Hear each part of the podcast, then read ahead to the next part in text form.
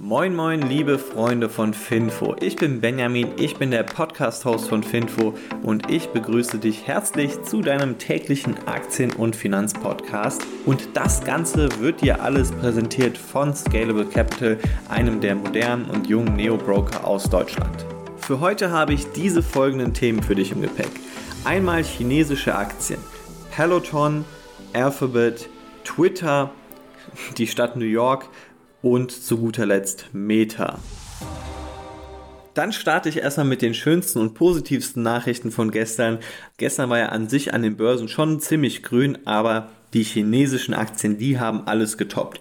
Zum Beispiel die Alibaba-Aktie ist über 4% gestiegen, Tencent sogar in die Richtung von 7% und JD.com über 10%. Also da hat sich schon signifikant etwas bewegt. Und der Grund, das war die People Bank of China, also die chinesische Zentralbank. Und die hat gesagt, wir senken einen Zinssatz. Und wer, wer das so ein bisschen mitbekommen hat jetzt in den letzten Monaten, die Zinsen stehen eigentlich davor, dass die am Steigen sind und in China werden sie jetzt gesenkt.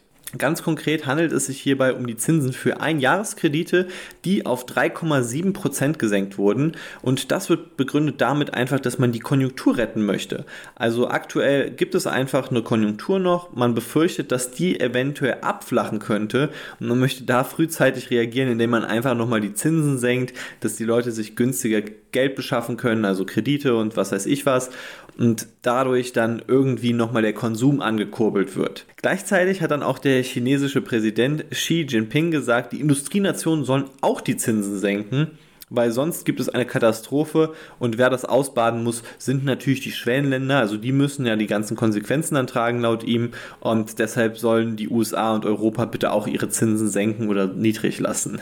Also ich denke, wenn die USA oder EU Zinsen senken würden jetzt, das wäre nicht so gut, also gerade in der Zeit von so hoher oder beziehungsweise auch teilweise steigender Inflation noch, dass das nicht so sinnvoll wäre. Äh, vielleicht hat das der Xi Jinping nicht ganz so beachtet, aber ähm, ja, freut mich auf jeden Fall, dass er versucht, die Konjunktur noch mal ein bisschen zu verlängern. Also vielleicht könnte es ja wieder was mit den chinesischen Aktien werden. Wer dagegen gestern keinen Spaß hatte, das waren die Peloton-Aktionäre. Nämlich da ging es so 20% runter. Aber man muss auch sagen, Peloton-Aktionäre hatten in den letzten paar Monaten einfach gar keinen Spaß. Also die Aktie Nachdem sie extrem gut gelaufen ist, auch in der Corona-Krise, bis auf 167 US-Dollar hoch, hat sie es jetzt geschafft, einfach 85 Prozent in der Spitze zu fallen. Also wer da am höchsten Punkt gekauft hat, der kann sich jetzt über gar nichts mehr freuen. Da helfen nur noch Schlaftabletten und Rotwein. Und der Grund dafür ist ein internes Memo, das CNBC zugespielt bekommen hat. Auch übrigens immer begeisternd, wie, äh, wie viele interne Memos in den USA zugespielt werden über irgendwelche News innerhalb der Unternehmen. Und da geht es um die Produktion von Peloton. Die wird wahrscheinlich jetzt erstmal für zwei Monate stillgelegt, um einfach die Kosten erstmal wieder ein bisschen in den Griff zu bekommen, weil das ist eigentlich Pelotons größtes Problem. Und Peloton hat auch ein Nachfrageproblem laut internen Dokumenten und gleichzeitig ist es dann auch noch so ein bisschen, dass der Wettbewerb ziemlich krass ist. Also Nachfrage wahrscheinlich wegen der hohen Preise, weil auch die Leute jetzt viel preissensibler geworden sind durch die hohe Inflation. Dann auch noch der Wettbewerb, wo einfach jetzt vergleichbare Geräte vielleicht rauskommen bei anderen Wettbewerbern oder beziehungsweise andere Unternehmen auch einfach alle so ein bisschen in diesen Markt reinpushen. Also die Apple Watch wird ja zum Beispiel auch immer besser. Lululemon hat einen eigenen Spiegel, den ich extrem feier. Ähm, wobei ich sagen muss, ich finde die Peloton-Geräte haben etwas. Ich würde mir auch persönlich, wenn ich jetzt so äh, ja, einfach so ein Ergometer oder sowas haben wollen würde, wahrscheinlich sogar ein Peloton holen. Also es ist teuer, ich weiß es, aber ich weiß, dass ich bei allen anderen Geräten es nicht regelmäßig nutzen würde. Und meine Hoffnung wäre dann bei dem Peloton-Gerät, dass ich das regelmäßig nutzen würde. So ist meine persönliche Denkweise. Ich denke nämlich, dass dieses Abo, das man da mit abschließt, dass man äh, diese Live-Kurse macht, dass das wirklich dazu führt, dass man dann auch am Ball bleibt. Zumindest ist das das, was äh, so ein bisschen auch aus den Daten der Bestandskunden rauskommt. Peloton hat einfach ein extremes Kostenproblem. Sie haben jetzt auch vor kurzem McKinsey erst reingeholt, dass die denen helfen, irgendwie die Kosten in den Griff zu bekommen. Eigentlich ist, glaube ich, Pelotons größtes Problem einfach, dass sie zu sehr auf die Nachfrage der Corona-Krise gebaut haben, zu viel Überbestand aufgebaut haben, nochmal mit Precore, also ist auch so ein Fitnessgerätehersteller, eine richtig dumme Übernahme gemacht haben zu einem quasi ja, denkbar schlechten Zeitpunkt. Dann, als es nämlich noch richtig gut lief und dann war man einfach zu unvorsichtig und es fallen einfach ein paar Sachen zusammen. Dann ist nochmal die Nachfrage zurückgegangen, man hat viele Geräte, auf denen man übrig sitzt, man hat dann viele Offices in vielen Städten, also so in Köln, in Berlin und was weiß ich was. Also in, auf der ganzen Welt hat man überall Showrooms geöffnet, die super teuer sind und die jetzt gar nicht mehr so krass genutzt werden. Und da hat Peloton sich einfach in so eine Kostenfalle begeben.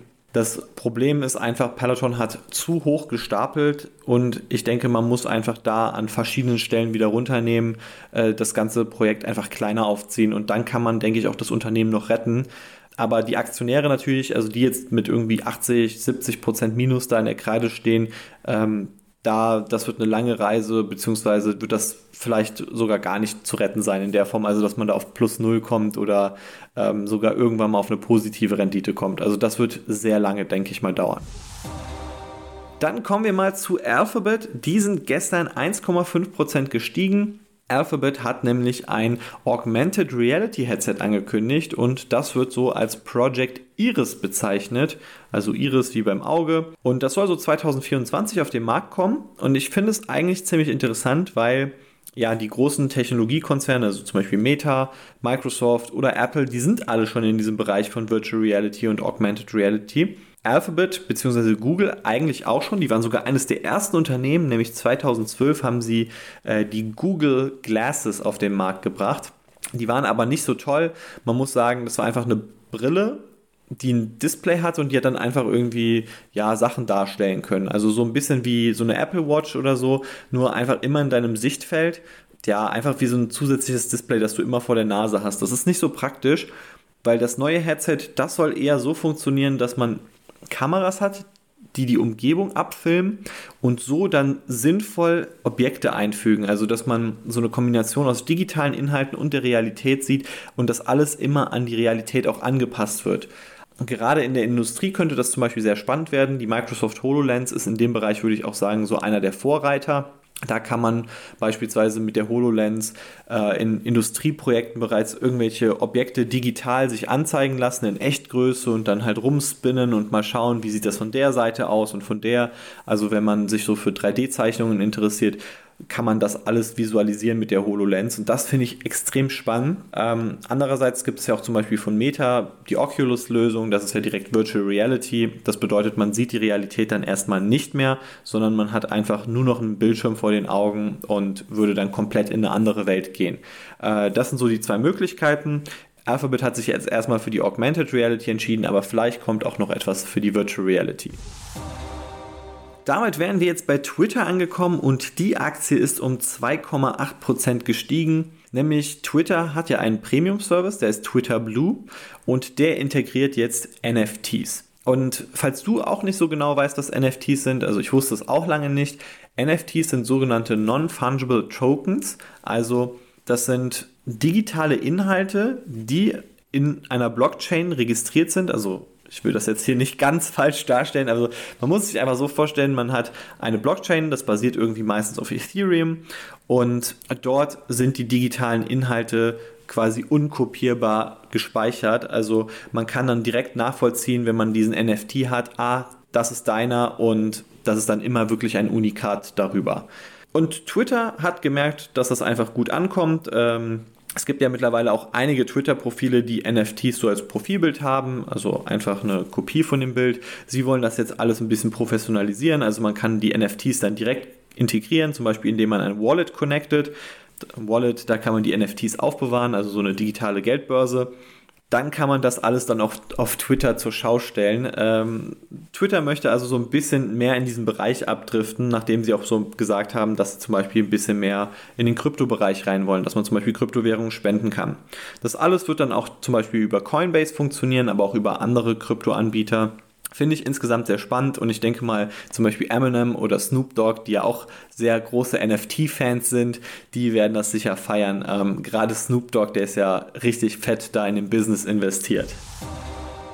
So, dann kommen wir mal zum New Yorker Bürgermeister.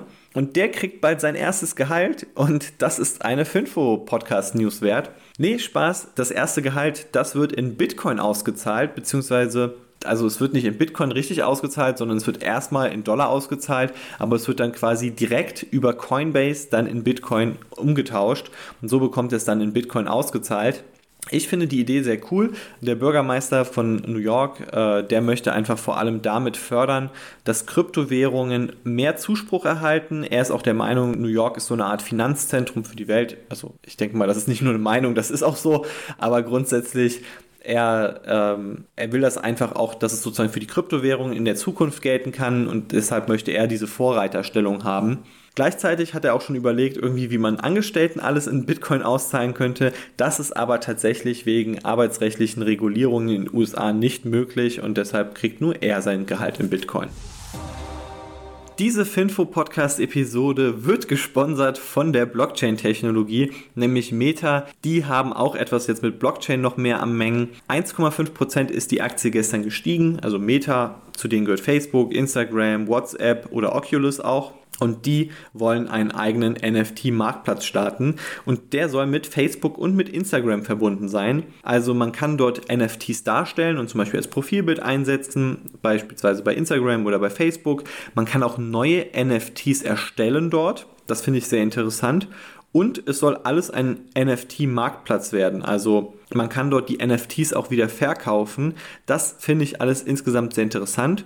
Und es wird wahrscheinlich nicht über Ethereum ablaufen, wie eigentlich normalerweise fast alle NFTs, sondern es wird wahrscheinlich über Facebooks eigene Kryptowährung Novi ablaufen. Und das finde ich auch insgesamt recht interessant. Ich finde, das ist auch ambitionierter als das jetzt, was Twitter gemacht hat. Das von Twitter finde ich sogar so ein bisschen halbgar. Ja, NFTs darstellen und halt sein Wallet da mit Twitter connecten. Äh, bei Meta finde ich das schon ein bisschen spannender. Was ich auch noch ganz interessant finde, ist, ähm, nochmal so als kleine Bonus-News, der NFT-Marktplatz OpenSea, die haben jetzt vor kurzem äh, wieder eine Finanzierungsrunde gehabt. Da konnten die 300 Millionen US-Dollar einsammeln. Und das ist einfach, wie gesagt, ein Marktplatz, wo man NFTs handeln kann. Also im Prinzip eine Börse. Und die werden mit 13 Milliarden US-Dollar bewertet. Das fand ich ziemlich krass, weil ja, 13 Milliarden US-Dollar schon ganz schön viel. Vor allem, wenn man das jetzt mal vergleicht, Twitter wird mit 30 Milliarden US-Dollar bewertet und Twitter, die integrieren jetzt auch NFTs und dann ist es vielleicht auch gar nicht mal so weit weg davon, dass sie dann einen NFT-Marktplatz etablieren. Gleichzeitig eben OpenSea deutlich, deutlich mehr äh, äh, quasi Bewertungen in Relation dazu, also gerade zum Umsatz oder so. Finde ich alles sehr spannend. Aber ich muss sagen, persönlich bei NFTs bin ich einfach raus. Äh, NFTs sind auch zu einem großen Teil Scam, also man wird da wirklich eher abgezogen. Das Problem ist auch noch so bei dieser ganzen NFT-Technologie, was bringt es einem so? Ich habe jetzt ein paar gute Vergleiche dazu gelesen. Ich denke, am treffendsten ist halt dieser Vergleich von den von diesen Baseballkarten in den USA. Also Karten, die einfach nur gesammelt werden, die niemandem etwas bringen, wo man jetzt auch nicht irgendwie gegeneinander spielt oder so, sondern man, man hat einfach das Recht an etwas und man freut sich darüber, dass man das Recht an etwas hat. Also das ist der einzige Mehrwert hier anscheinend bei den NFTs und ich denke, das ist zu wenig Mehrwert. Also das könnte langfristig erstmal wieder wie so eine Blase platzen und dann vielleicht kommen dann auch mal die sinnvollen Wirtschaftsanwendungen. Ich bin aber auch nicht so tief in dem Thema drin, aber ich denke mal, es wird so ein bisschen ablaufen wie an sich bei der Blockchain-Technologie, dass erst dann die richtigen sinnvollen Anwendungen kommen werden das war jetzt die letzte Folge für diese Woche. Wenn du mir eine Freude machen möchtest, das wäre richtig cool, könntest du uns bei Spotify, bei Apple oder sonst wo du bist folgen. Das würde richtig helfen und natürlich gerne auch eine Bewertung hinterlassen. Und ansonsten natürlich schöne Grüße aus Berlin. Mach's gut, schönes Wochenende. Ciao.